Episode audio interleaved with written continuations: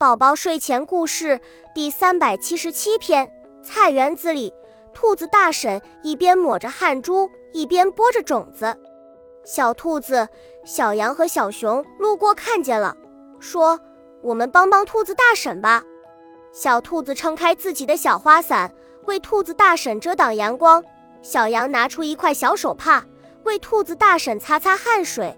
小熊说：“兔子大婶，我力气大。”来帮你挑水浇水吧，兔子大婶见了，笑眯眯地说：“你们真是好孩子，谢谢你们哦。”小动物们齐声说：“不用谢，不用谢，这是我们应该做的。”